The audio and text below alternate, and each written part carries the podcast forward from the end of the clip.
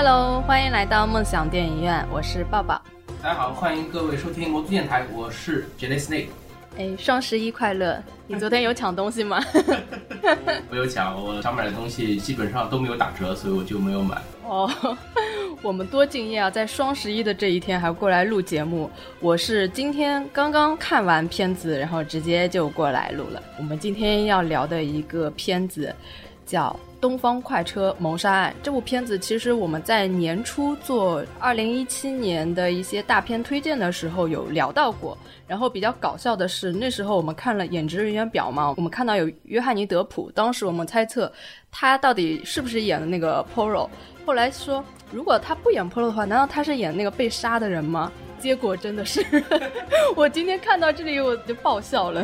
你这好吧，你这样剧透预警都没有说，然后你就把这个情况给说出来了。这也不算剧透吧？反正谋杀案里面总要有一个人死嘛，人死不是很重要，最重要的是凶手是谁，对吧？这个我们可以到时候慢慢再说。啊，那么我们这边反正也就预告一下，因为这个片子它是一个。呃，侦探类的这种推理片，所以说这当中肯定会涉及到剧透。嗯啊，那么所以大家也就看情况吧。照我的想法是，如果说你还没有看过这一版，或者说是呃从来都没有接触过《东方快车谋杀案》这个故事的话啊，那么是最好是等电影看完了之后再来听我们这期节目。嗯，那如果你是看过原著的话，其实我觉得剧不剧透倒也无所谓啦。嗯，这个你们就。自己决定一下吧。那我们接下来可能随时随地就会剧透了。那我们先聊一下关于这个片子的第一观感好了。我第一看完，其实我是觉得挺好的，挺出乎意料的。因为我之前呢有表示过，对于这个导演稍微有一点点担心。因为我们在之前在做那个敦刻尔克节目里的时候，我有介绍过这个导演，他之前有导过什么作品呢？比如说像《雷神一》，然后还有《雷神二》的。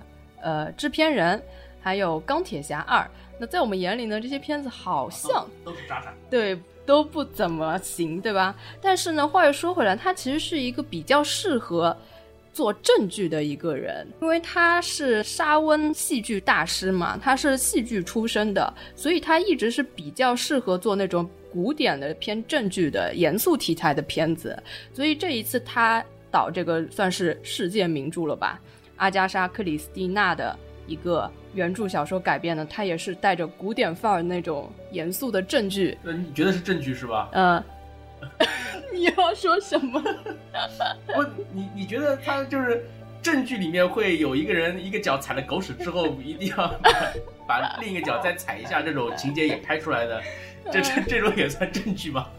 就是他演的这个 Poro 的形象呢，有一点点让我感觉像福尔摩斯，因为福尔摩斯呢其实是有一点这种不拘小节。你指的福尔摩斯是小罗伯特·唐尼演的那那版的那种的风格的那个福尔摩斯。其实，呃，福尔摩斯原著里福尔摩斯本人也是那种有点不拘小节，生活怎么讲呢？不是那种很一本正经的那种人。但是 Poro 的形象呢，感觉上好像稍微正经一点儿，对吧？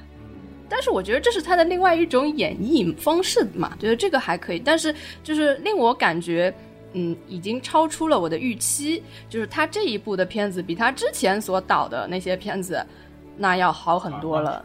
嗯，我的第一观感还是非常不错的，尤其是这部片子的摄影让我觉得特别喜欢，它的摄影风格跟运镜方式，还有一些构图，呃，我都觉得特别好看。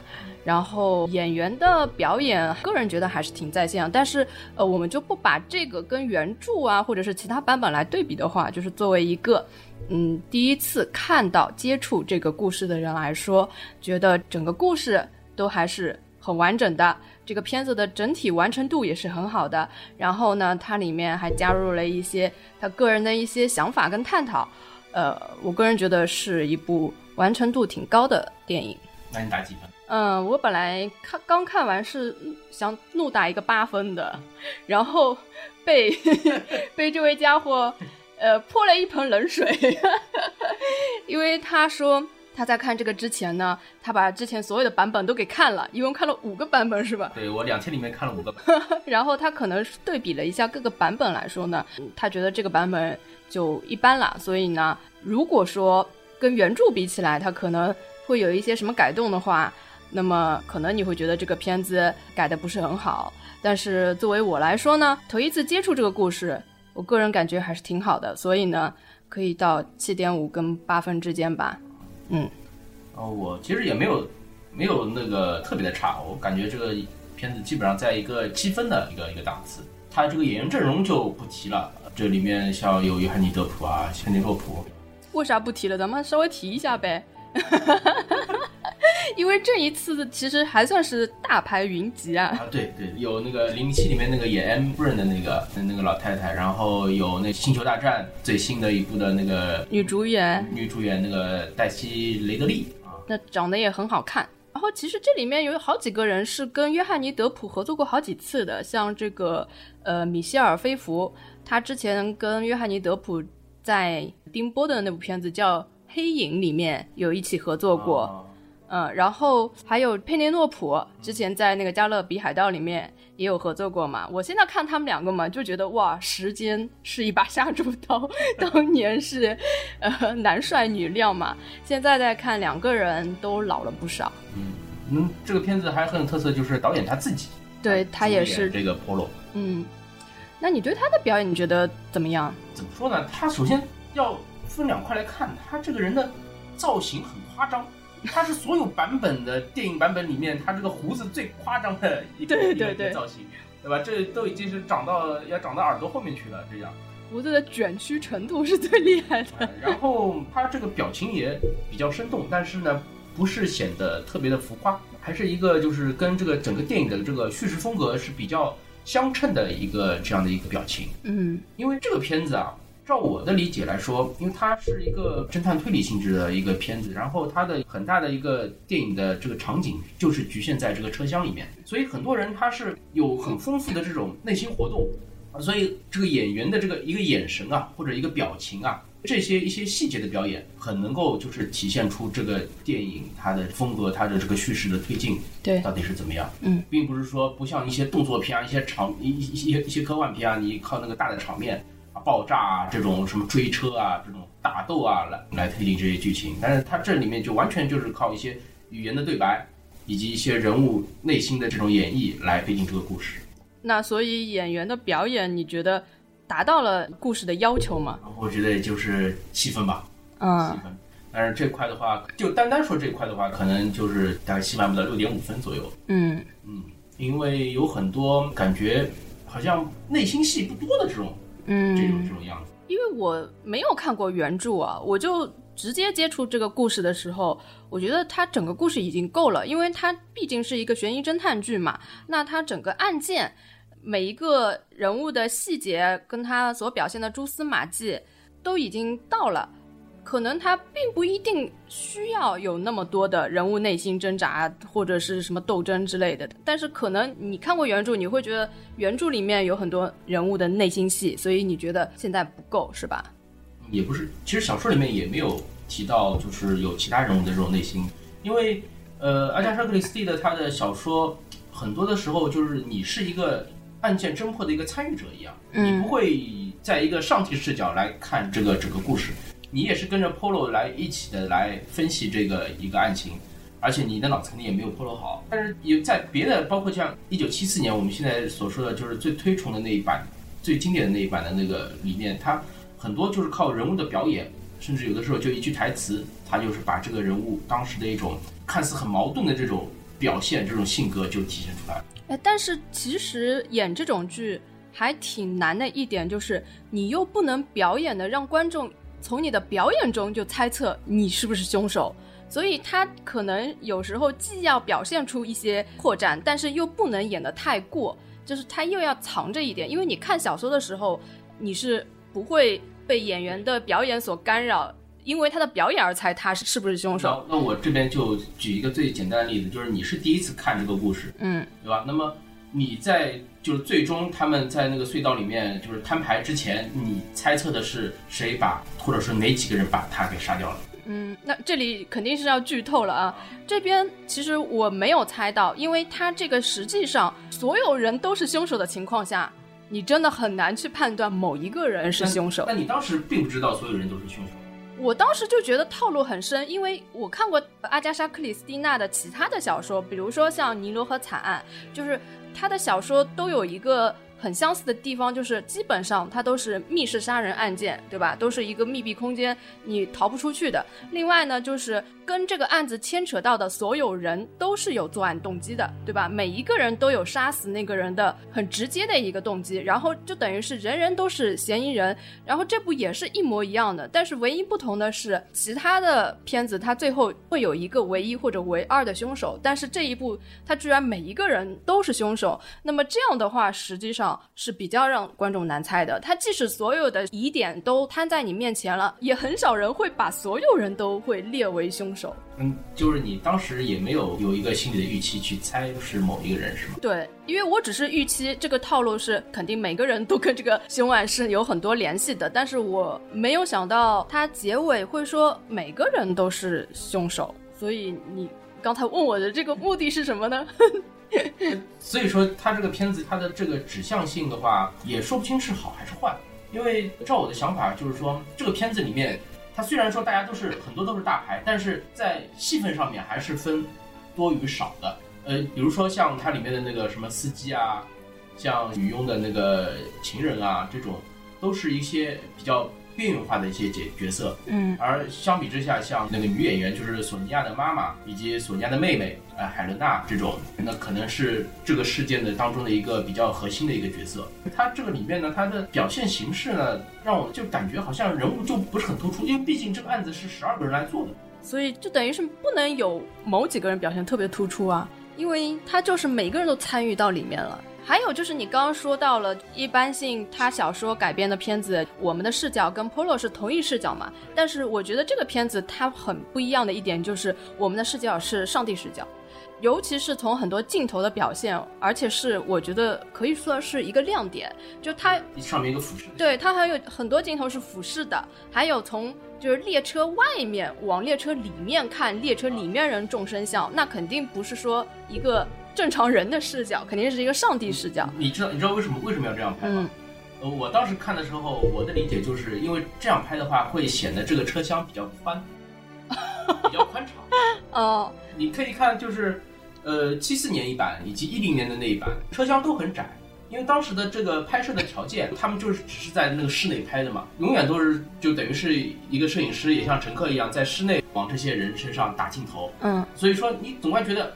它的这个很窄，然后东方快车呢，它是号称是这个车轮上的移动宫殿，一直是以奢华来闻名的。它当时，那我看这个百度上面的资料，就是说从巴黎到威尼斯的这样一段距离的车票，在那个时代的话是两千法郎。哇，天哪！你连车票价格都查了。对，就是那个那个时代，那个时代的话，你想，那那个时代两千法郎，估计现在也要要翻好几跟头的欧元了，对吧？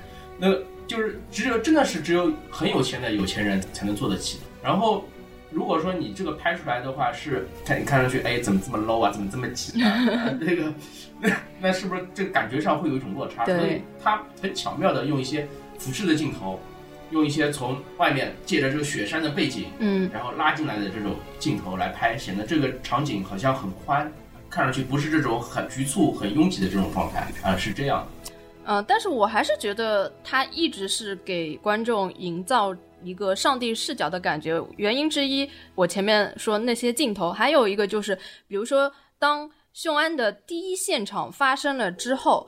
一般性呢，镜头一转，应该是给你一个受害者的一个案发现场的一个特写镜头，因为这也是侦探第一眼看到的一个镜头，对吧？这是跟侦探同一视角的。但是我们这个片子，Poro 一进去，这个镜头往天花板上一拉，然后我们根本看不到房间里发生了什么，一直到最后，我们才看到。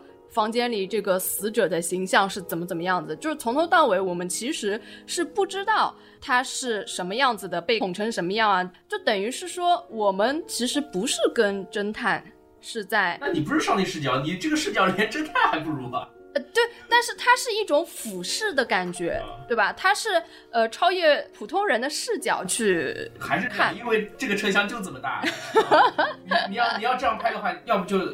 再抽掉一个人，然后你可以把这个镜头往里面塞。呃，你说的是技术上无法完成，但是我觉得他是故意这么做的。对对，嗯，这也是我当当时看的时候觉得蛮特别的一点。然后还有我说挺喜欢他运镜的方式嘛，就是他很多画面不是说特意的去对着一个人的特写去拍。它反而会是以一个就是，比如说像你穿越人群走过去，然后看到他们每一个人对这件事情做出什么表现，做出什么反应，这样子的一个一个越过去的那种感觉，还有最后即将揭晓这个。案件的原委的时候，他们不是所有人跑到这个隧道里面嘛，坐成一排，这个画面呢就很像《最后的晚餐》里面的画面，然后就表示要做最后的一个审判了嘛，所以这个画面也是很漂亮。然后呢，跟他想表达的一种感觉也是很符合，因为它里面其实到最后是一个关于正义、公平跟法律和那种人情各方面的一个。平衡，你为什么前面说到他那个踩屎的镜头？它其实是一个铺垫，因为它这里面的 Polo 是一个非常要一。平衡的一个人，不，Polo 就是一个非常要平衡。他这边 他就搞笑了一点，他他用的桥段就是有有有一点过于的喜剧。就比如说他那个凉鸡蛋的话，这个在以前的作品中也出现过，呃，包括就是他的那个小说里面之前也提到过，就是说这个人其实对这些细节的话是很讲究的。嗯，他其实有一点点强迫症的，所以说呃，在这种正义面前，他可能是不允许出现在他的世界里面觉得是不平衡的。那么当这个事情摆在他面前的时候，他要如何去抉择？我觉得他这样拍还是挺好的。然后我看到最后其实是挺感动的，就是大家做出的抉择，包括 Poro 做出的抉择，都令我觉得是挺感动的吧。那你觉得他这样推下来，就是他最后选择这种方式，你觉得顺吗？顺啊，非常顺。这一点我是跟你看法是一样的，我觉得也是挺顺的。嗯，因为它里面加了一个就是自己的一个细节，就是说。呃，在谈到就是之前那个阿姆斯特朗的那个案子的时候，嗯，他就提到过，就是说这个阿姆斯特朗上校也给他写过信，对，希望他来解决当时的那个绑架案，但是他可能就是没有抽过抽出身啊，或者说是到呃想要过去的时候就已经晚了，就是这样的一一件事情。然后他到最后的时候，有个内心的独白就是好像也是回了封信，是吧？他可以给这件事一个交代，我我已经我已经帮你把这件事给解决了，等于是。嗯，其实他跟阿姆斯特朗上校也是有这个有对的。他其实跟那些犯案的那些人是差不多的性质，都是呃内心是对他是有一点点亏欠的，就所以说他应该从内心也能理解那些人为什么要去做这件事情，而且他如果说做出了这样的决定，他其实觉得也对这个将军有了一个交代，所以我觉得其实他前面的铺垫跟最后这样去结尾。还是挺好的，是相呼应的，有一个顺理成章的一个桥段在，呃，这个让我感觉还是还是挺不错的，不像之前的一些作品的话，要不就是把这一段就避开了，就是说，就是我只我只负责解谜题，最终的话，这个法律到底是裁决怎么裁决，去审判谁，这个跟我就没关系了。还有的，要不就是他虽然说也有裁决，但是他就是后面就是。硬生生的把它掰成了，就是说，基本上就是都是还是选择，就是说是第一种的说法，有一个外来的人进来把他给杀掉了，就是这样的一个。啊。但是这个使用使用这个说法的理由每次都不一样，但，但是这次我是感觉是相对比较顺的，可以让我接受的一种。对，因为我们刚开始看的时候，觉得车厢里所有的人都跟这个将军是有关联的，唯一没有关联的两个人就是 Polo 跟那个呃，就是那个什么董事，对吧？但是其实也是一个跟这个将军有关联的人，只不过这个线索会被很多人所忽略。他虽然只提了一一句，但是那在他的心中肯定也是埋下了一个种子的。但是但是可能关系没有像其他人那么深。对，有的是血亲，对吧？有的是可能是一起出生入死过的，对吧？有的是对他有这种很大的这种恩情的这种。对，或者有种人是因为一时疏忽才导致这件案件。其实对他来说的话，就是照他的这个叙述的话，其实关系并不是特别特别的深，心里肯定是有这个芥蒂在。对，因为当时是因为他来不及。去帮他查这个案子，导致后来他自杀了嘛，对吧？但是也可能按照当时的 这个交通水平，就是算他来不及赶过去，也也不一定能够解决这个问题。但不管怎么说，这一次有一个机会又让他碰到了这个案件，那他内心也是有一个机会让他得到圆满吧。说到这一点，其实导演在给他自，就是他自己演的这个 Polo 也加了很多的内心戏。嗯看到就是，当然在就是所谓的《最后的晚餐》那边审判的时候，有很多他这种脸部的特写。我就发现这个在大屏幕上面看他这个眼神啊，这个蓝颜色的眼睛确实相当漂亮发光的。对的，眼神是很好看了。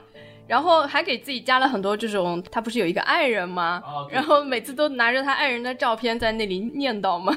这个 可能他因为有这个想法想拍成系列电影，那么不知道后面会不会再有更多的这种交集出来。有可能吧，因为这个片子最后特意交代了一下嘛，就是下一步可能是尼罗河惨案了。要不然他没有必要特地把这个尼罗河的这个事情说出来，因为尼罗河惨案其实本身应该是波若在船上了之后才发生的命案嘛，不可能是先发生了然后再请他去的，他只是为了要引出下一个系列而已。对，其实像东方快车谋杀案以及尼罗河上的惨案这种，至少这个案件的名称是大家都是耳熟能详的。我记得我当时坐在我旁边看电影的一个小伙子，在看那个就是最后在进行分析的时候，他啊这么复杂，怎么会这个案子这么复杂？然后讲到尼罗河的时候，他突然啊也说，哎，这个肯定是尼罗河上的惨案。嗯，对，那其实这个朋友根本就对这个系列可能并不是很了解，只是知道名字呃对，但是他对这个名字还还是熟悉的。嗯，呃，那其实我们刚开始看的时候啊，就是对 Poro 这个形象稍微觉得有点出入，因为他一直以来是一个胖子的形象出现的。这一次呢，这个 Polo 呃太瘦了，感觉跟我们印象中的 Polo 还是有点区别的。所以当时演职人员里面有一个小胖子嘛，当时以为那个小胖子才是 Polo。太棒了这一次，所以形象上面也是有一点颠覆的。那个是饰演那个秘书是吧？嗯，对的。啊，对，那个秘书其实，在以前的那个影视作品里面，基本上都是一个比较瘦的，啊、一个瘦的形象，但是这次选了一个胖子来演这个，这，其实这种形外表的形象，我觉得都无所谓。但是这次我觉得这个电影很过分的一点就是那个，呃，英国的上校他把他用一个黑人来演，啊、这个让我觉得有有一点过分。啊、但是我没有看过以前的版本嘛，我觉得改的还不错。那个年代不会有这样这么 阶级这么高的这个黑人军官在啊。嗯，而且像刚才说的，看过《珍珠港》的话，你知道，就是黑人要在这个军队中拿枪，这是很少之又少的。呃，一直到二战以后才会有这个黑人的，就是拿枪的这种士兵。之前的话，可能都是一些勤务兵啊，在厨房里面打杂的这种。但是你想，这个二那时候二战还没打，但是他已经是个狙击手，立下了赫赫战功了。这个我觉得很难理解这块它的设置。那我我也可以想到，就是因为近年来的这个所谓的政治正确，所以就把他这个角色硬掰成了一个黑人。我觉得政治正确是最主要的一个原因，但是其实他是有那个有细节的，因为他说这个黑人是一个神枪手，那他在这个就是狙击方面肯定是有天赋的，所以他可能战功特别高，然后就官衔会比较大。然后他这里还埋了一个梗，就是因为他受到了阿姆斯特朗将军的赏识，那个将军说明他没有在意他那个肤色，没有在意他的种族，所以在这种情况下还提拔了他，他才会更感激这个将军。然后为之后要为他复仇埋下了一个动机嘛，而且他这个神枪手的这个梗其实还用在了后面跟 Polo 对峙里面，对吧？他本来是可以一枪崩掉 Polo 的，但是他故意没有打准。这个梗其实他也是设置好了，从而让那个 Polo 推测他不可能是真正的凶手嘛。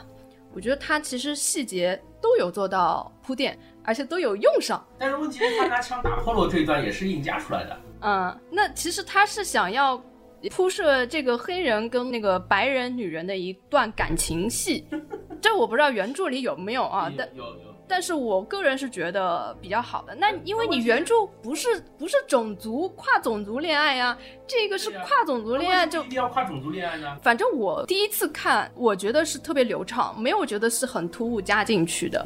那我照我的理解，就是说这个年代你在那边，在东方快车这么一个高档豪华的一个不是豪华高档奢华的一个环境里面，你有一个黑人的这个上层阶级，这是一个很难想象的事情。那所以他有一个不是有一个角色说我我不要跟这个人坐在一起吗？你要想到，一直到一九六零年代，美国那边黑人还是没有投票权，但是这部电影里面就已经等于是有一个像黑人贵族一样的一个阶级的一个人物存在了。其实他的这个所谓的种族啊之类的言论，包括他的最后的那种那种射击的桥段，其实都是都是因为他这个肤色帮他专门加出来的。这我就觉得就有一点过了。嗯，我觉得他肯定是有考虑到政治正确的因素在里面，但是没有让我觉得是身家很硬的那种感觉。反正我作为第一次接触到这个故事，我觉得整个还是很流畅的。他这个人物在里面，包括这些车厢里的白人对黑人也是有一些看法的，但是也是有另外一些人是特别反感这种有种族歧视的人。他这种矛盾冲突什么都还是有设置的。其实他干脆把 Polo 也改成黑人了。那你这个就太极端了。那那样的话，就可以更加造成了这个白人的乘客跟黑人的这个侦探之间的一种这种种族对立的矛盾。这样不是更加好吗？这就没有必要了。我觉得这个黑人的角色加在里面，他不影响这个故事，也没有觉得特别生硬。那我这样说，就是我觉得这个片子呃让我感觉到就比较突兀的地方，一个就是这个黑人军官拿枪打 Polo，不管他是不是黑人，但是用枪打这一段，我觉得是有一点过的。另外的话，就是有一段是那个胖子秘书拿着账本要烧毁，然后在车厢的那个下面那个铁轨桥那边有一段那个追逐戏，这个我觉得也是比较突兀的一段场景，因为这个故事本来就是发生在一个密闭的一个车厢里面，对，也就是大家被困在这个风雪交加的这个这一段路上面。当时我就感觉就是好莱坞影片，你没有一点这种动作上的冲突，它就拍不下去那种感觉，所以就硬加了这两段就是。有动作戏成分的一个桥段在，嗯，但其实对这个整个故事的一个推进的话，并没有起到太大的帮助。嗯，我觉得烧账本打斗的这一段，我个人也觉得是有一点突兀的，因为我不是很明白这个人物的动机要到这种程度，而且 Polo 的感觉好像还是挺能干架的那种感觉吧。然后黑人开枪的那一段呢，我能理解是他要保护他的恋人，因为当时。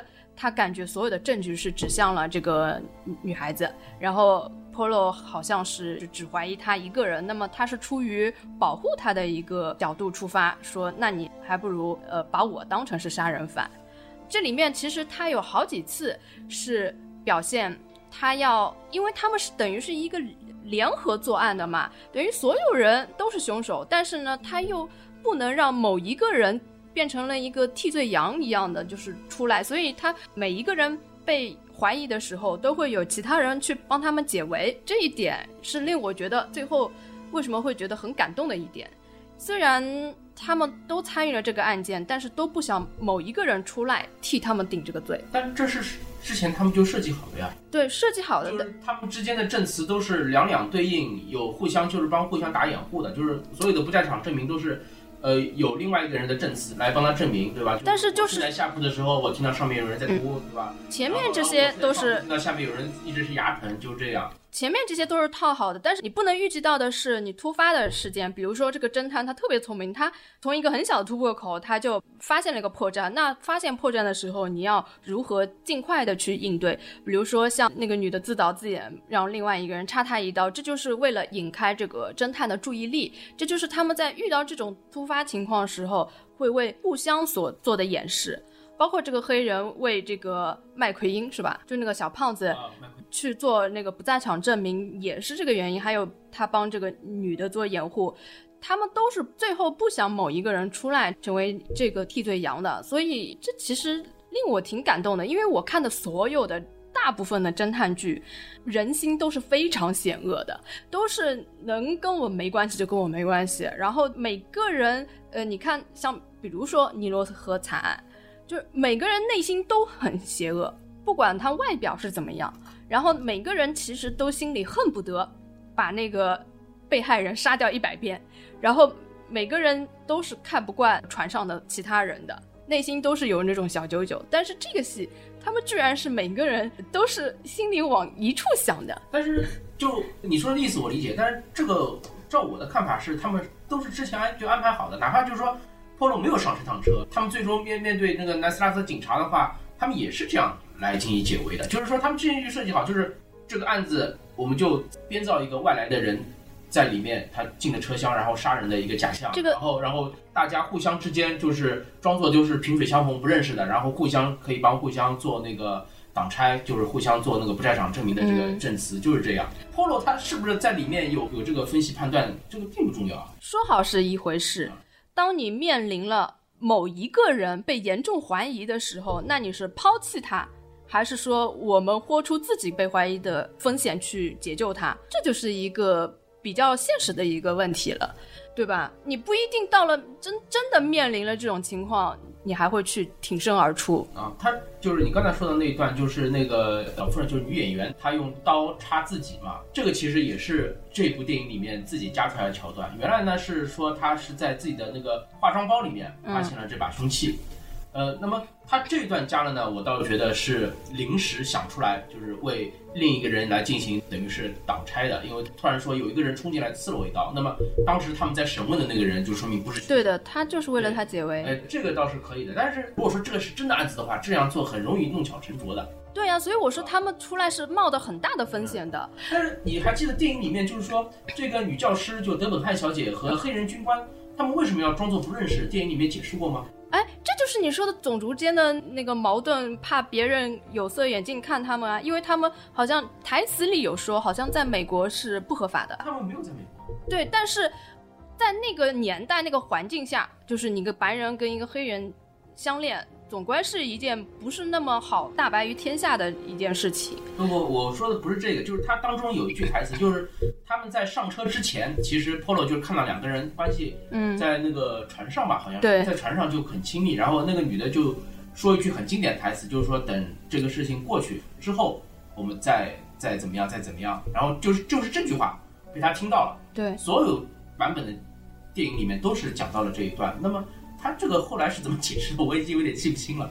就是说，托洛肯定是问他，就是说你你们是认识的，我看到过你们。然后你们说当时说那个，这等这件事情过去之后，那么这件事情到底是指什么？是不是指这个？就是杀杀人这个事呀。对啊，那他们是怎么解释的？不可能他们说就是指杀人这件事情啊。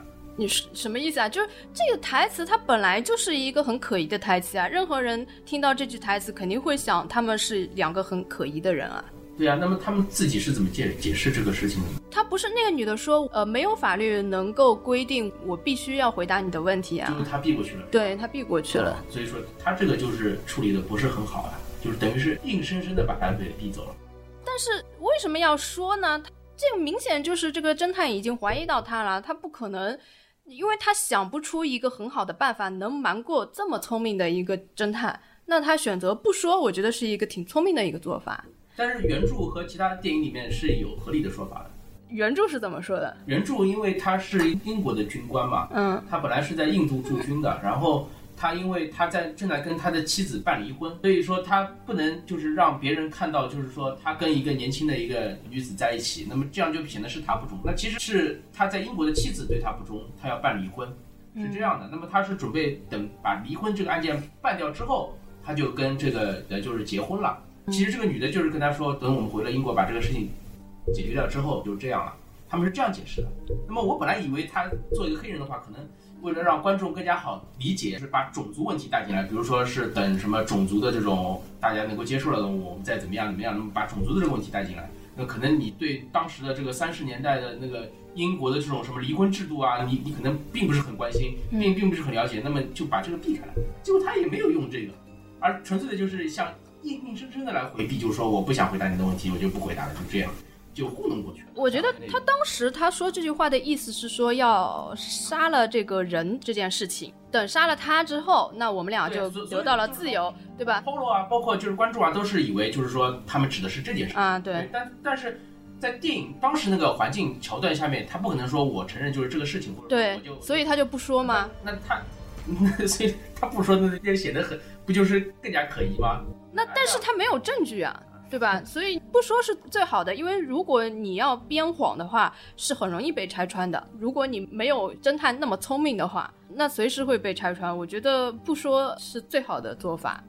你可能是受原著影响太深，所以你觉得改动了之后会不舒服。对，也有也有这种可能，但是我觉得他这边的话，就是纯粹的，就是以不说为这个借口的话，我还是觉得有点牵强，因为他至始至终这批人就是说是很配合 Polo 的，就是哪怕就是说我是身为是俄国的这种公爵夫人，我是高高在上的贵族，包括那里面那两个就是伯爵伯爵夫人，对吧？这个地位都是很高的，但是。发生这个命案，我可以抛弃，就是我这个贵族的特权，我还是配合你办案的。但是你这样一个家庭教师啊，就问到这样一个问题，而且是嫌疑性很大的一个问题的时候，你就硬生生的说，我就我就不回答你这个问题啊，反而就会显得很牵强。但是这个教师他给他的一个设定是一个非常聪明跟敏锐的一个人，对对对，所以他可能知道什么该说，什么不该说，包括他的敏锐程度到了一定的程度，Poro 都想。去问他一些细节的问题，不是敏锐到这个，是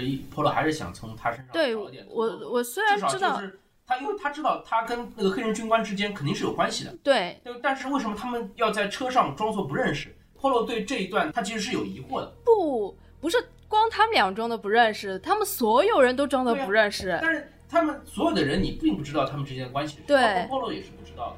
但波洛只知道，就是说他在船上看到这两个人是认识的。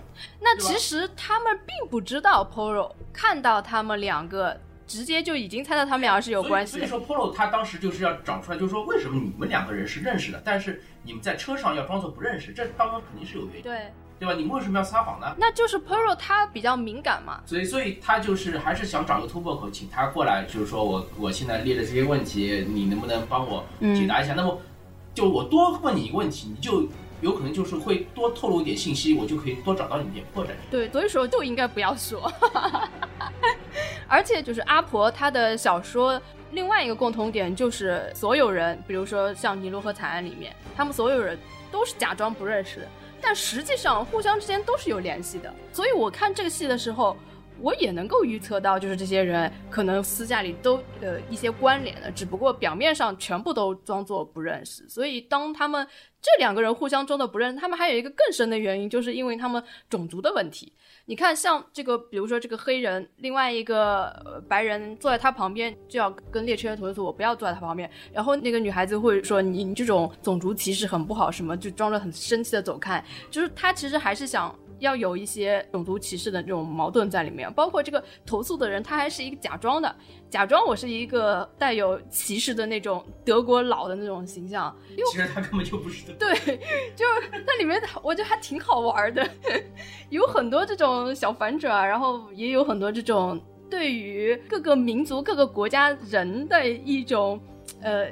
像怎么讲标签化的一些东西在里面，有很多就是脸谱化的这种形象。对的，但是怎么讲，他这个脸谱化呢是故意的脸谱化。就比如说他们说到那个黑手党，可能是黑手党杀了他的时候，想到车厢里面还有个意大利人，嗯，那多半是。对的，对的，对的。我觉得这种脸谱化其实反而是一个幽默点，并不是说不好的点。那我们讲讲小强呗。终于要提到他了是吧？对。我我们来说一下他的这个表演吧。那个是这样的，就是我过去两天呢，大概看了五部的 这个《东方快车谋杀案》，所以说每个人他扮演什么角色，嗯，只要你把名字告诉我，我就知道他是怎么样了。所以看到那个强尼德普，他在那个饭店里面一个转身把脸露出来，然后旁边一个一个这个他的秘书称呼他为雷切特先生之后，我就知道他要死了。然后你比我更惨。那他，因为小说里面就是描述他是个呃脸很凶狠的一个人嘛，他他的扮相也是这种一看就不是好人的这种形象。对啊，眉毛上还有疤。然后我们刚才说到，就这个电影里面其实是相当脸谱化的，就是说大家看到他长得这个样子之后，大家就觉得他的印象就是这个人就不是好人。嗯，就这样，就是就是好像是一种很平常、很司空见惯的一种一种形式了。其实。电影里面给他的戏份不是很多，对，不是很多。那么你你觉得他演的好吗？还不错，因为他其实没什么表演空间，但是在这几个规定的这种场景里面，已经表现出来他那个角色应该要有的一个状态。他其实给我的感觉，我不管原著什么样，给我感觉他演的是一个其实是一个大老粗，然后头脑挺简单的。比如说他想去请 Poro 做他保护他的时候。他也不想一想这个人物的个性应该以什么方式去跟他说话，他就赤裸裸的拿了一把枪威胁他，那他肯定办不成这个事儿啊，就给人感觉这是一个头脑挺简单的一个黑帮里面的一个人的形象。那我问你，就是说，就是在这个电影揭示他是之前那个阿姆斯特朗家那个案子的凶手之前，讲他就是等于他的背景，其实他是个很坏很坏的人。这个之前，你觉得这个人坏吗？没有到那么坏的程度，就是没，就是肯定没有到就是要把他杀死的这种程度，对对吧？对，那你觉得他这个就是形象让你觉得这种厌恶啊，或者怎么样这种有吗？我对他的形象不会 厌恶太出戏了。我们录音的这个旁边还放着他演《加勒比海盗》的那个 形象的杯子。因为这里面有一句台词，就是你这副尊容就让我觉得很厌恶。然后我当时就觉得，看到这张脸怎么会厌恶？但是他确实是有设置了一个让人觉得他挺讨厌的一个点，就是他第一次碰到了那个女的，就隔壁的那个那个女演员是吗？对，然后通过几句台词就能表现出他其实是一个挺。粗俗的人，因为一般性，如果你是一个绅士或者是稍微有点品的人，那你应该跟这个女的是调情，而不是说我直接付你钱，你来跟我搞一晚。所以当时那个女的就翻脸了嘛。所以就从这种对话，虽然只有几句，就可以看得出来，他只想找一个妓女一样的人，对吧？那就立刻能体现出这个人是一个比较粗俗的人。但这一段的话，就是这个米歇尔·菲弗，他这一段我倒是觉得演的是很不错。嗯，因为其实当时大家都知道，就是他们上车的目的是什么，对吧？然后就是说，谁知道啊？不是，就就就就到电影的最后嘛，大家都知道，就是说他他们上车的目的是什么？其实他们这些人都知道，就这个人是那个罪魁祸首，对对，这次来就是要来杀他的。嗯，但是当时的话，他们必须要表现的很正常的一种样子。对，然后他。正面的时候是表现的很正常，那等那个约翰尼德普他进屋了之后，他一个转身，然后这个表情马上就变掉了。而且这个变掉又不会让观众怀疑他是出于什么私人恩怨恨他，他可能让观众只是觉得他受不了那个男的这样跟他说话。你就觉得，诶，这个他这样表情切换肯定有他的用意。哎，有有一定的原因，但是你你不会立刻怀疑到他，对对对这编剧很厉害呀，我觉得，就是因为你看小说，你根本不会受到演员的干扰去猜出凶手是谁，但是你看很多电影为什么那么好猜谁是凶手？因为演员你得表现出一个坏人的形象，这其实就是整部电影里面我看到为数不多的一次的这样的表演。就是我在其他的版本里面看到有好多次，比如说这个男的进了餐车之后，别的人可能本来还是在正常讲话，但这个男人比如说走过其他人的桌子之后，有一两个人会哎突然注视，哦，或者有的比如说伯爵夫人啊这种比较脆弱的，他吃了一会儿看到他进来之后，马上好像就是神经就受不了了，然后伯爵就把他扶到房间里面去了，嗯，会会有会有这样一种表现。当然你觉得哎，好像这些人好像是有一点这种呃这个女的是有点弱不禁风啊或者怎么样这种，但是。跟后面的这个谋杀案联系起来之后，你就啊觉得啊，原来当时他们是这样一种表现，或者有一种豁然开豁然开朗的这种感觉。但是这部电影里面这种细节就做的相对比较少一些。哦，那这个真的是要看了才能体会到你说的这些细节。但是我看这片子啊，一直觉得这个公主她的女仆吧，我总觉得这个人的表现。老是令人觉得他很有疑点啊？是吗？对，为什么呢？不知道为什么他总是表现出一种很紧张的样子，关键是他表现出一种很不喜欢公主的那种形象，就是好像其实内心是很厌恶她的，所以就会让人。怀疑他是不是跟那个他服侍的那个公主是有私下有个人恩怨矛盾的，但是其实没有。其实他是个德国人嘛，德国人做贴身女仆嘛。嗯，那个《唐顿庄园》看过，《唐家堡》看过吗？嗯，没有。里面那个就是夫人的那个贴身女仆，不就是一脸这种苦大仇深的这种表情，看谁都不爽的这种样子吗？那实际上他讨厌主人吗？实际上，其实也是爱恨交加的这种一种感觉，就是说我我我还要服侍你啊，怎么样啊这种。但是呢，在平时在其他人面前呢，他又要借这夫人的这个势，哦，因为她是他的贴身女仆。这贴身女仆跟一般性的这种其他的女仆地位又不一样，要高一个等级。然后就是说我我是他贴身女仆的话，我这个地位要比你们高，我又可以借他势啊，怎么样的这种代言人一样。但是呢，他内心呢又是对这个夫人又是。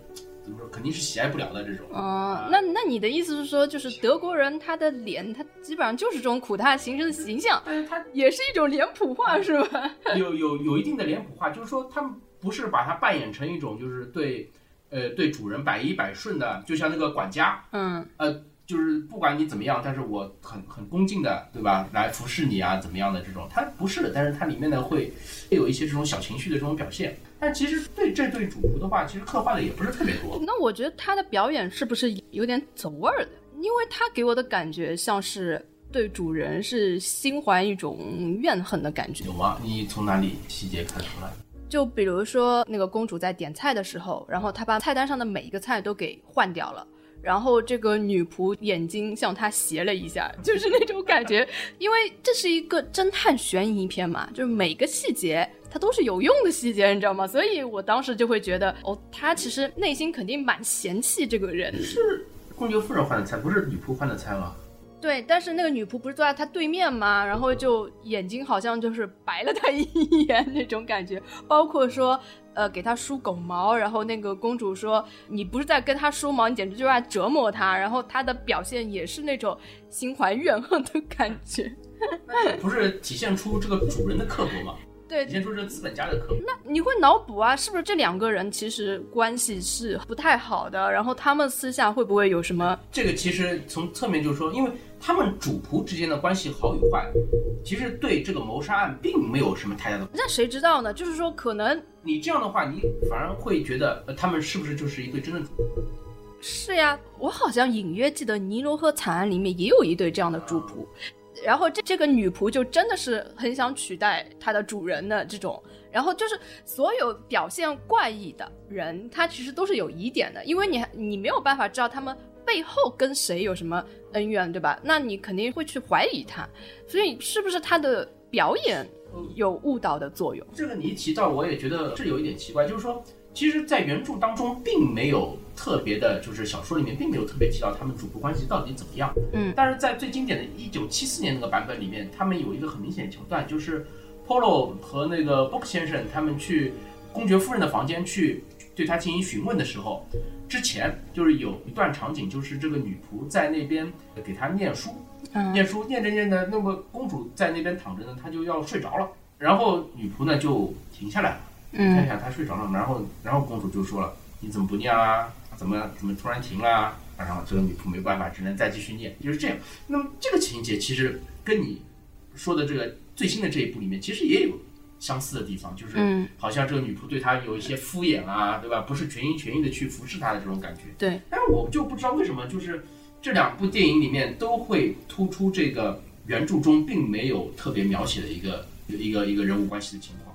我不知道原著里面有没有这个反转，因为在这个片子里，它确实是有反转。一开始你觉得他们主仆两个人关系不好，嗯但是真当那个 Polo 来怀疑到这个，比如说怀疑到女仆的时候，那个公主就说：“我可以为她的人格做担保，她绝对不会是那个凶手嘛。”然后当这个 Poro 用德语问女仆话的时候，女仆说这样的话，公主就听不懂我们在说什么了。那说明其实他们两个的关系并不如我们看到的那么恶劣。就那肯定是啊，这个他们都一起谋划杀人了，这个对对对，那所以说它其实是一种反转，对对我来说，对吧？对，那他其实我可能 印象跟你有有一点偏差，他嗯是说就是好像说这个女仆已经服侍了我大概十几年了，所以我可以就是担保她不会做这种事情。但是呢，这个女仆呢，她我因为我现在看的版本实在太多了，这这个也是一个缺点，就是有有点记不清了。嗯因为按理照我的理解，应该是她在餐车里面是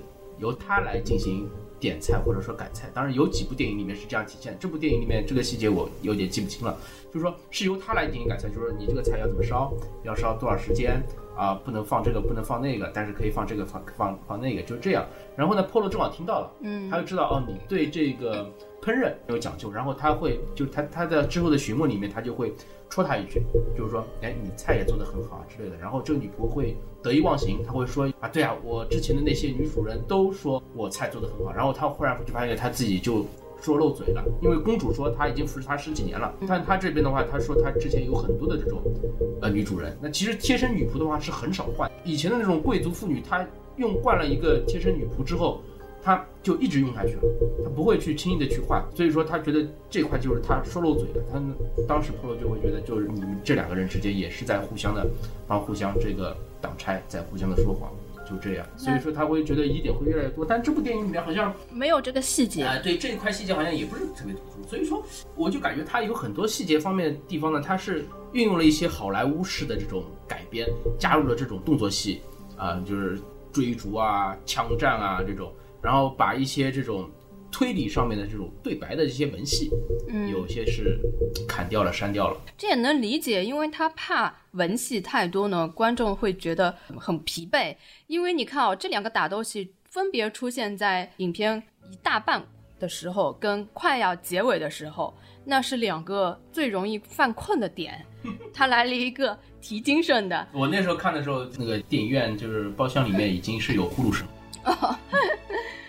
但是我觉得他加的都不多，只有你看打斗是没多少时候，那再再多就不是这个对，所以所以我觉得还好，没有什么搂不住，因为现在很多片子，我之前也一直说了，这个类型片风格太混搭太偏了，这个他没有做到太偏，他稍微加了一点点问题，至少没加床戏，对，在我接受范围之内，嗯，然后还有一点就是这个片子令我觉得挺特别的一点就是这个戏里面。所有人几乎都是好人，就连一开始出场的那个什么董事会的那个人，他跟 Poro 不是很好的朋友吗？Poro 说他的品性很差，但是实际上你看他是一个品性特别好的人。就比如说一开始要求 Poro 出面去查这个案子，他的理由是：如果你不查这个案子，那么警察随便结了一个案，随便就把这种有色艺的人当成。啊，对，这这也是他把种族梗给加进去了。对，就就是，但是也从另外一面反映他是一个虽然说是说品性很差，但其实他是还蛮有品德的一个人，包括就是后面很多细节都可以体现出来，他其实是一个很。挺正派的人，只不过表面的行为看上去有点放纵而已。然后这里面所有的凶手，他们都不是什么大恶人，包括就是在面临自己有可能被怀疑的情况下，他们还可以挺身而出，替别人去挡掉一些风险。所以为什么我感觉最看到最后还是挺感人的呢？因为像这种片子到最后都是揭露人性本恶，但是这个片子到最后揭露。除了这个十恶不赦的约翰尼·德普演的这个人啊，其他的人都是好人。但你没有觉得他最终没有把那个 Book 先生，就是这个列车的这个董事的他的一个态度表达出来了，对吧？他对这个事情，就是他其实也听了这两种可能，就是他对这个两种可能是怎么样个态度，他没有表达出来。他的态度呢，有表达了一个态度，就是他很担心 Poro 被这些人给灭口啊，因为。当他把枪放到桌上的时候，他非常着急的是：“你不能这个样子啊！”他把你杀之后也要把我杀了。倒没有，真的没有让我有这种感觉。我觉得他纯粹是为了朋友而担心，所以我感觉这个戏就是展现是人性善的那一面。因为在原著以及有的电影版本里面，是最终就是说，Apollo 把两种可能说了之后。他把这个难题抛给了他的朋友 Poke 先生，嗯，而且说你是董事，这个案子是你委托我的，现在我把两种可能都告诉你，你觉得有哪一种呢？那么有有的电影版本里面就是，反正他就想啊，那么既然这样呢，我们就大事化小嘛，对吧？那么反正这个衣服也找到了，这个凶器也找到了，对吧？浴袍也找到了啊，大家都看到了有这么一个人在这个车厢里面，那么就是这样一个人去杀的嘛。对吧？那我们就把这种可能告诉南斯拉夫警方就行了。那就是这样。那么其实是把这个难题以及这个公正到底怎么来裁决的这个问题就抛给他了，就这样。但是这个电影里面没有体现出来。我觉得至少最终也没有体现出，就是说他对这个案子本身是怎么样一种态度。其实我觉得现在的改编反而好，他把这个选择的权利让 Polo 来做，我觉得这一点还是比较好的。因为他其实前后一直在铺垫，他要寻求的一个东西，最终站在了一个矛盾口的时候，他该如何去抉择？我觉得这个还是蛮值得令人思考的吧。这是他提出的一种思辨吧。虽然一群人干了一件恶事，但是他们的目的出于是什么样的目的？而且关键是令我挺感动的一个点，他不是把这个枪放在桌上嘛，说。我只有两种对和错，要么就是你们把我杀了，要么我揭发你们所有人，对吧？他当时其实对这些人也是一种测试，所以他这个枪里面是没有子弹的。如果当时他们选择举起这个枪对着 Polo，我估计他的抉择就是揭发这些人，对吧？然后，但是他发现这些人并没有做这个决定，反而是拿来自杀。那么，我觉得这就是让他们的决定来决定他自己的决定，因为他们的这个行为能表现出他们内心还是善的，没有彻底的扭曲，没有彻底的堕落。那么，他愿意放这些人一条生路。我觉得这是呃令我觉得比较好的一个点。那你觉得他应该这样做？你你要是要是你是 Polo 的话，你会做哪种选择？我肯定也是这样，但是我没他那么聪明，因为呢，他这个给他们枪这件事情，让我真的觉得这是一种人性的测试。因为有种人一旦虽然他的呃出发点并不一定是恶，但是他一旦走上了罪犯这条路，他可能就一路堕落下去。但是这些人最后证明他们并没有堕落下去。那有这个底线为保障的话，那放了他们是一件还是比较令人安心的事情。所以三观很正啊。它里面其实也有些细节，就是说这个事情这样一种方式解决之后。啊，有很多人他比如说都释怀了，嗯，对吧？包括那个那个女的，那个也不惜那个什么了啊，对，那那个伯爵夫人，她把那那些东西也倒掉了，嗯，其其实他们也回归了一种从原来一种扭曲的这种悲痛当中回归了一种正常的生活，嗯，对他们来说其实是一种释放，倒不是说一种堕落，所以故事的走向最后是一个很光明的，虽然发生了一个惨案，但是最后是光明的走向，所以我觉得这个片子改编不错。错的地方，嗯，那我再来说一点，就是这个片子就像前面说到过的，它的镜头运用非常好。但是，呃，我说的这个细节不是在案件侦破的这个细节，我说的是一些远景。它这个片子用了很多的这种呃远景，就是火车刚开的时候，每一部的这个东方快车谋杀案，它都会有这个就是火车缓缓的这样开启的一个一个镜头。嗯，然后这部里面是拍的最恢宏的。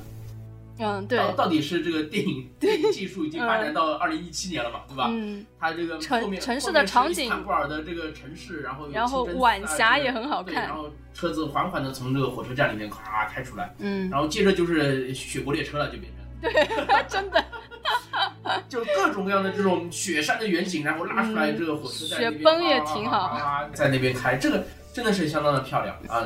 这一点我觉得是所有的之前的这个。东方快车谋杀案里面，他是拍的是最好的啊！我本来是希望能多看两个这样的镜头，实在是太少了。那这个太多也不合适，太多了他就违背了他这个一个侦探悬疑片的一个本质了吗？我觉得都恰到好处，就像约翰尼·德普的戏份，虽然少，恰到好处也就可以了。太多呢，反而也没意思。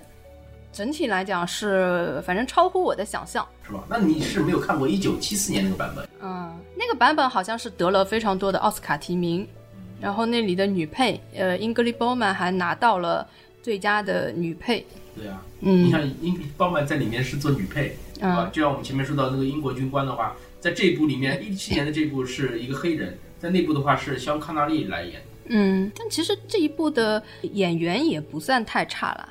也还可以的，关键是你现在这个年代再去看以前的那个拍摄的那种画质什么的，还能忍吗？画质画质相当好，现在真的都是有高清翻制的，你可以去尝试的看一下啊，确实相当不错。而且它这个对白也好，场景也好，呃，都是相当的这个欧洲范儿。嗯，它肯定更古典一点。对，因为呃，我们就知道，就是其实，在二战以后，东方快车它就开始。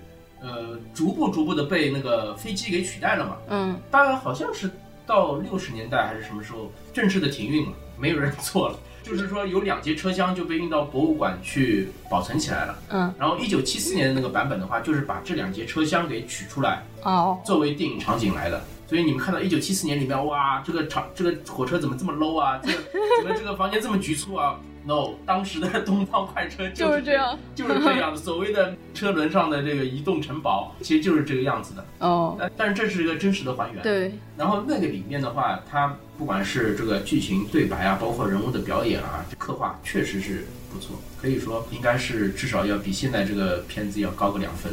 哦，我对那个片子的话可以打个九分。那你觉得就是一九七几年那个版本是最好的一个版本是吧？对，是最好的那个版本。那二零一零年啊，好像对，二零一零年那那一部呢？你觉得？那一部的话有劳模姐哦，劳模姐饰演那个就是心思相当缜密的那个女教师的那个形象，但是那一部的话呢，怎么感觉呃，它当中它也有很多突破的地方，比如说他第一次把这个正义的这个审判让 Polo 自己来做，然后当时演 Polo 的那个大卫苏切特，其实他是演了一个相当经典的一个 Polo 形象，他他当时也是表达了很多的这种。内心的矛盾啊，就是说我到底应该是怎么来判断啊，这种抉择的这种地方。当时他们一个场景就是他跟所有的人说，我这边的话，我肯定是要最终的一个是正义的裁决，就是说我要把这个事情的真相是告诉警方的。然后车厢里面的人也很激动，那个英国的军官他甚至要拿枪出来，就是把 Polo 给干掉。然后所有的人都拦住他，跟他说，我们杀那个雷切特是因为我们知道我们做的是对的。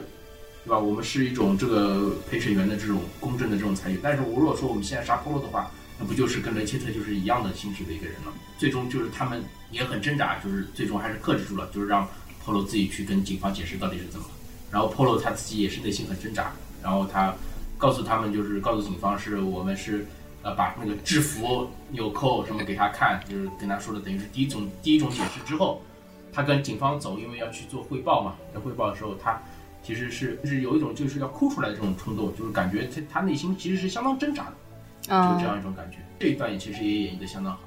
那么另外的话，像二零零一年还有一个版本啊，那个那个纯粹就是纯粹就是那个好莱坞式的这种 电视剧这种风格的了。那个那里面的这个 Polo，它里面人物也少，他把十二个人砍到好像砍到七个人，哦，砍到七个人，然后 当中也有也有很多这种相对比较。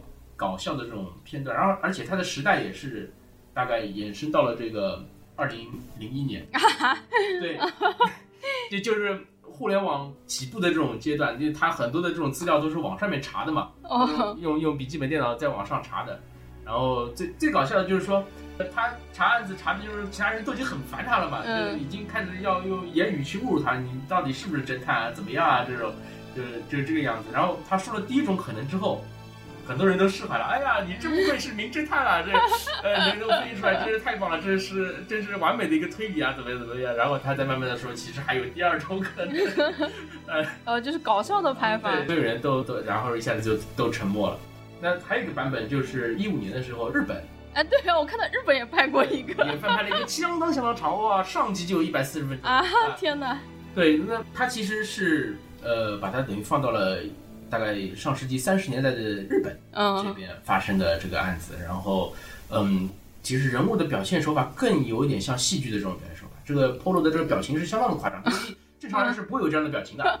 啊，而然后推理的方式呢，其实也是这种日式推理的这种本格推理的这种这种形式。然后它上集就是其实就是东方快车谋杀案，然后下集的话，它好像是把这些人。是怎么谋划这个事情的？哦，给具体的拍出来了，就是他们是怎么集结在一起的，策划这个事情的，最后来弄的，就这样。所以它是分上下两集，每集一百四十分钟。天哪！对，我当时看到日本翻拍的，我想，诶，这到底是根据这个阿婆的小说翻拍的，还是他们自己搞了一个《东方快车谋杀案》？就故事大纲还是按根据那个阿加莎的这个这版来的，然后它带入的是一个日本的背景，你所谓的什么公爵夫人啊。伯爵啊，这种都是日本的这种名字，嗯，包括它里面的那个手绢上面有 H 的字母嘛，嗯，都改成了日本的，不是不是日本中文，就是日本的那种发音的这种名字啊之类的，对，又不是他那个 Helena 改成了 Elena 嘛，然后他就是把那个什么浪子改成了良子，三点水去掉这是。啊，所以说也是蛮有特色。但看了这版之后，我确实是有很多的启发，因为。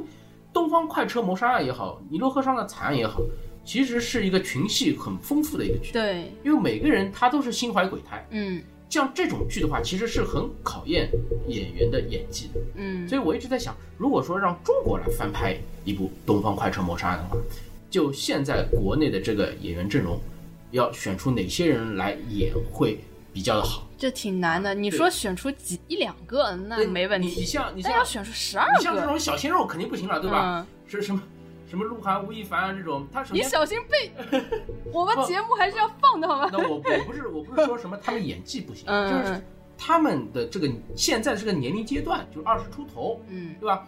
在这个剧中，呃，除非你把这个整个大纲改掉啊，对吧？这这剧中他们没有办法带进去，呃？你你说演谁呢？很难演，你至少要有一个二十近三十岁的人，那么你可以演一个最年轻的秘书，嗯对吧？像 Polo 啊，像这种什么军官啊，对吧？甚至是这种呃什么公主夫人啊、公爵夫人啊、伯爵啊、伯爵夫人啊这种，你至少要三四十岁的这样的人，这甚至是要这种老戏骨来演吧，嗯对吧？你这个小鲜肉，你再怎么好的演技，你化妆嘛，你你牺牲自己的形象来化个老妆，对吧？我想也不会吧。我们这个啊嗯太难翻拍了。对你难难道像那个就是德本汉小姐这种这个思维这么缜密的这种年轻的这种家庭教师的这种形象，你要赵景天来演？我觉得可以找万茜。嗯，万茜是《军中乐园》，你看过吗？啊，她是里面的女主，我觉得她是一个又漂亮，然后又有演技的一个女演员。但是怎么讲呢？因为最近看了很多中国翻拍韩国的电影嘛，嗯，就光从演员的角度，其实我们中国演员的演技并不差，对呀、但是可能你说要找十几个实力相当的演员在一起尬戏，那就有点难了。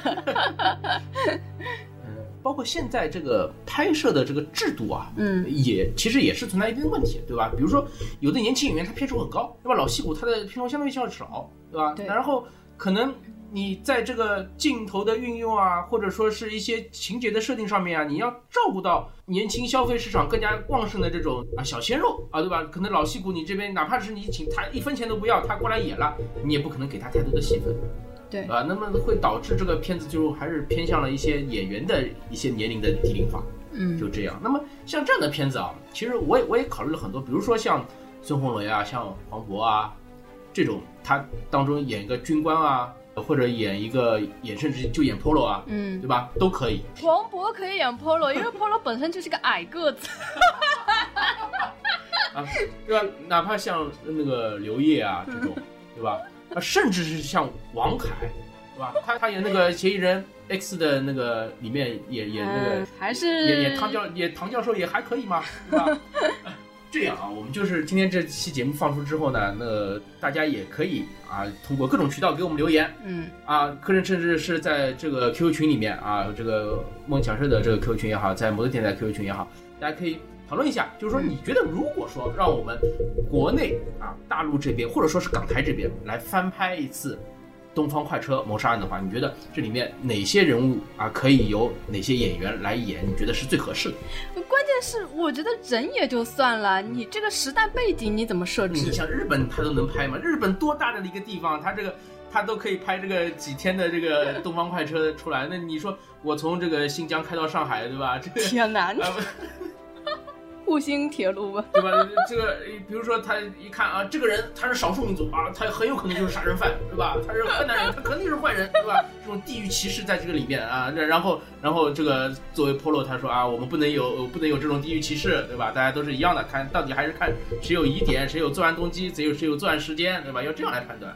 天哪，我强行翻拍还是算了吧，听着就怪怪的。那你看人家日本这次翻拍其实也是蛮成功的。我觉得日本是属于那种任何一切事物都能翻拍的，他的《西游记》都能翻拍成女版《西游记》但呢。是为什么日本能做，我们中国就不能做？你尝试一下也好的嘛，对吧？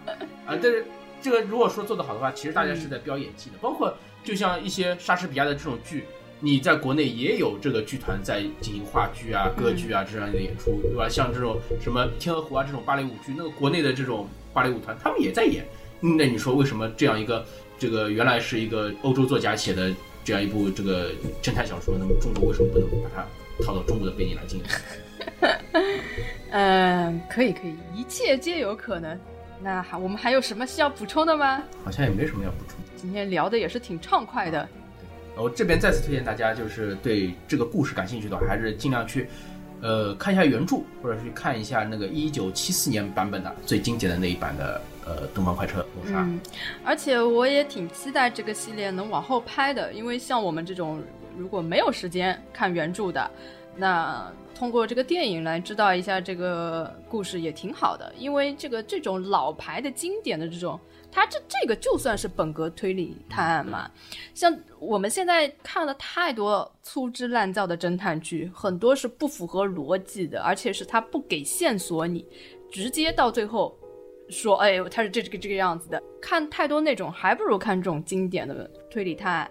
对吧？就是能让我们知道一些就比较经典的这种案件，也挺好的。其实我也比较期待，就是说这一版能够继续拍下去，再拍一个尼罗河上的惨案，对吧？看着这个豪华的游轮在尼罗河上面，它也拉个远景啊，这个 我去我是相当期待有有这样有这样的一个机会的。